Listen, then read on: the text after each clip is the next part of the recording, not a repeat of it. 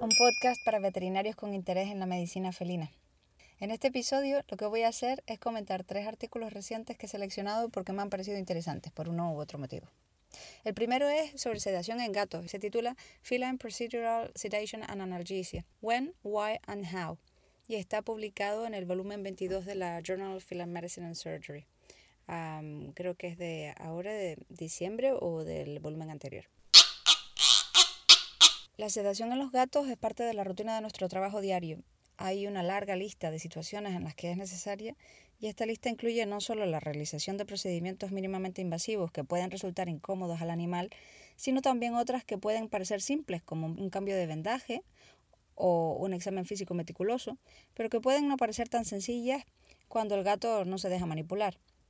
Los objetivos de la sedación son garantizar comodidad y analgesia y reducir el estrés y la ansiedad. Simon and Stigall resaltan la necesidad de elegir la sedación basándonos en las necesidades individuales de cada paciente. También aclaran que a veces los protocolos que utilizamos no tienen como resultado una sedación superficial, sino que incluyen inconsciencia, amnesia y pérdida de los reflejos, lo que en realidad equivale a una anestesia general.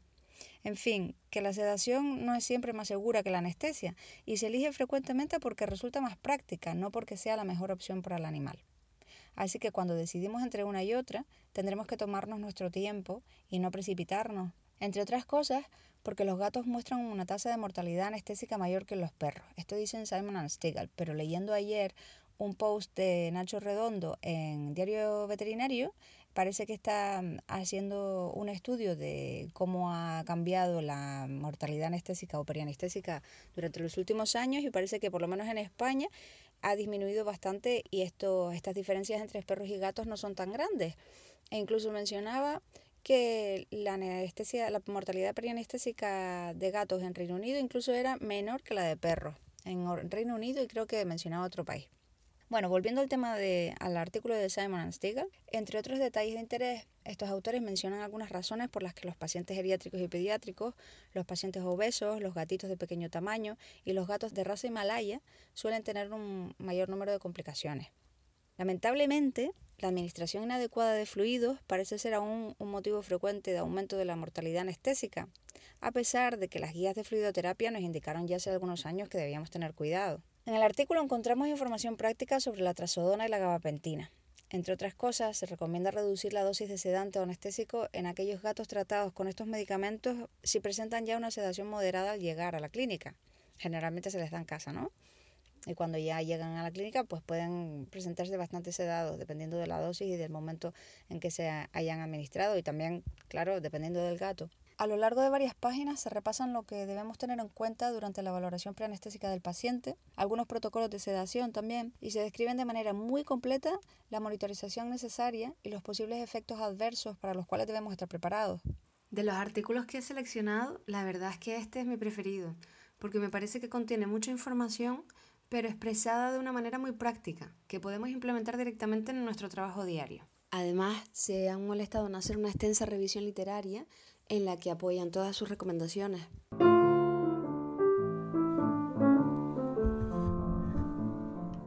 La segunda publicación que he resumido es sobre la comparación de la toma endoscópica de muestras intestinales en tracto gastrointestinal superior e inferior.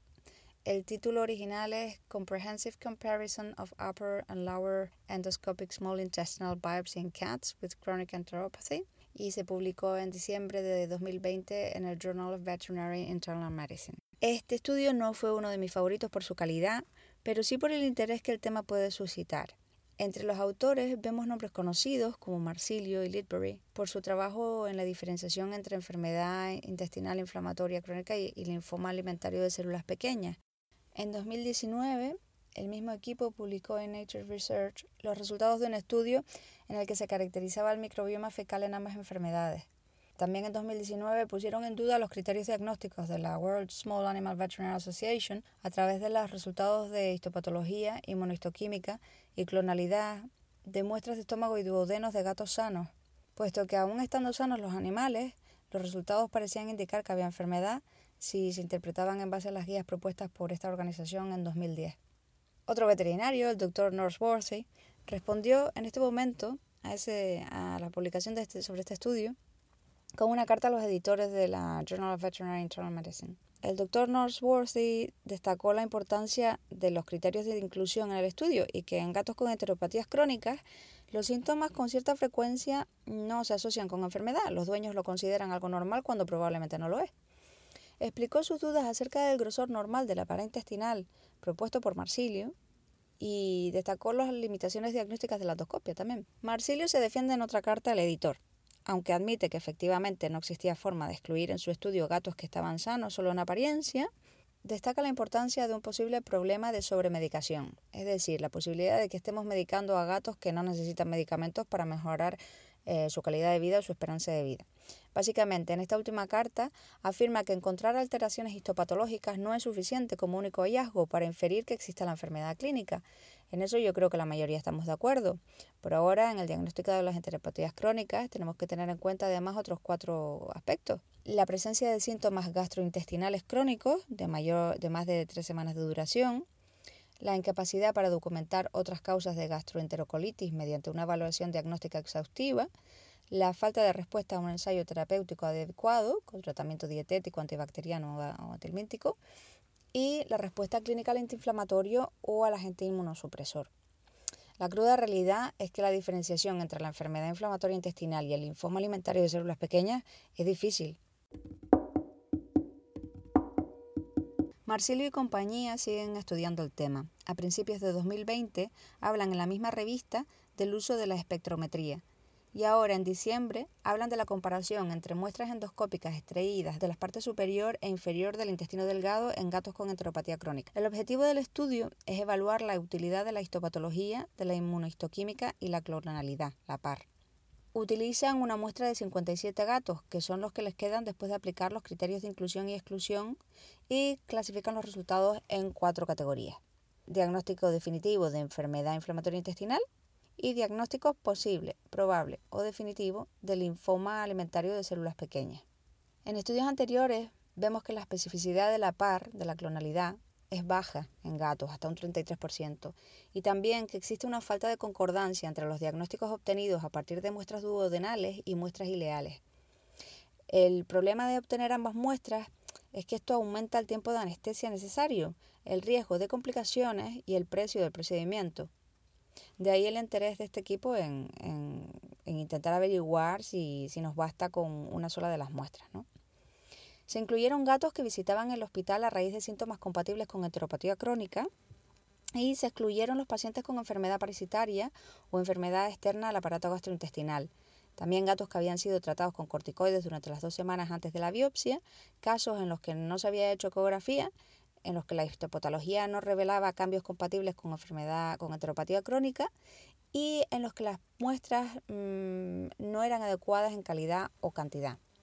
De todos los casos clasificados como enfermedad inflamatoria intestinal y posibles y probables linfomas, el 45% fue reclasificado como linfoma cuando se interpretó la inmunohistoquímica y la clonalidad junto a la histopatología. A diferencia de otros estudios, ningún linfoma fue reclasificado como enfermedad inflamatoria intestinal. Los autores recomiendan realizar histopatología primero, seguida de inmunohistoquímica y finalmente estudios de clonalidad. En los casos en los que el linfoma se encontraba en uno solo de los dos segmentos estudiados, se encontraron tres en el duodeno y dos en el ilio. Al integrar la inmunohistoquímica y la clonalidad, se descubrió un linfoma adicional en ilio. En la discusión, puede leerse una frase algo atrevida que afirma que para diagnosticar el linfoma es probable que solo haga falta tomar biopsias en la parte superior del tracto gastrointestinal, puesto que en la mayoría de las ocasiones las anomalías en uno y otro tramo del intestino son similares. A su favor, hay que decir que en este estudio en concreto, cuando se combinaron las diferentes modalidades diagnósticas en la tabla número 4, Solo hubo un caso de linfoma de células pequeñas en tracto gastrointestinal inferior acompañado de enfermedad inflamatoria intestinal en el tracto superior. Pero hay limitaciones importantes en el estudio. Entre otras, una parte de los casos se analizaron de manera retrospectiva y otra prospectiva. Pero sobre todo, el bajo número de casos. Estamos hablando de únicamente 18 linfomas con diagnóstico definitivo. El porcentaje de error de las estadísticas se acentúa cuando nos basamos en muestras demasiado pequeñas. Tenemos que tener en cuenta además que los resultados de otros estudios no coinciden con los de este. Así que este tipo de aseveración resulta bastante arriesgada y puede hacer que nos pasen desapercibidos tumores en la parte inferior del tracto gastrointestinal. Algunas otras limitaciones, y estas sí son mencionadas en el estudio, son aquellas derivadas de la toma de muestras endoscópicas y la toma de muestras endoscópicas a ciegas. El tercer y último artículo que he resumido hoy se titula Differences in Self-Esteem Between Cat Owners, Dog Owners and Individuals Without Pets. El objetivo del estudio fue determinar las diferencias en los niveles de autoestima entre los propietarios de gatos y de perros y las personas que no tienen mascota. Solo se estudiaron personas con hijos. El estudio lo realiza el Departamento de Investigación de Economía y Servicios de la Salud de Hamburgo, en Alemania. El texto comienza haciendo alusión a las personas mayores que viven solas y que por tanto tienen un mayor riesgo de sufrir aislamiento social, morbilidad y reducción de su bienestar. La relación con las mascotas puede, en cierta manera, reducir los efectos perjudiciales de su soledad. Al parecer, hay evidencia de que tener una mascota puede aumentar la autoestima en preadolescentes y adultos jóvenes. Los autores de este estudio se plantean si ocurre lo mismo en personas adultas de más edad. Ya se ha demostrado que en general las mujeres solemos tener una autoestima menor que los hombres y que las personas que tienen perro suelen experimentar menos aislamiento social y depresión. Los autores ofrecieron cuestionarios a, a, personas de más de 40 años residentes en Alemania y mediante la escala de Rosenberg valoraron la autoestima de los participantes. Se incluyó a aquellas personas que tenían solo perro o solo gato. También se estudiaron algunas variables relativas al estatus socioeconómico, al estilo de vida y a la salud. En los grupos de propietarios de perro y personas sin mascota, la mitad eran hombres y la mitad mujeres. Sin embargo, en el grupo de propietarios de gatos, la mayoría, el 57%, eran mujeres. Se analizaron los resultados por edades y esta división reveló que fue en el grupo de personas de más de 65 años donde se advertía una mayor diferencia. Dentro de este grupo, la autoestima resultó mayor en el grupo de personas que tenían perro, sobre todo en los hombres con perro. Las dueñas de gatos mayores de 65 años mostraron resultados compatibles con una autoestima más baja que la media. Entre los 40 y los 64 años, sin embargo, las diferencias entre personas que tenían y que no tenían mascotas, estas diferencias no fueron significativas. En general, se observó que la reducción de la autoestima estaba asociada con el aumento de la presencia de enfermedades crónicas, la percepción de un estado de salud reducida y unos ingresos bajos, normal. En el texto se sugieren algunas teorías que podrían explicar la relación entre la autoestima y la tenencia de mascotas. Es posible que cuando la gente te ve como tu mascota, la reacción sea positiva. Tanto los perros como sus propietarios, ambos de naturaleza gregaria, muestran comportamientos de grupo que pueden aumentar la sensación de pertenencia, mientras que los gatos son algo más independientes. El propietario de un perro puede tener más actividad física como resultado de la necesidad de paseos diarios. Así, además, aumenta sus posibilidades de interaccionar con otros propietarios.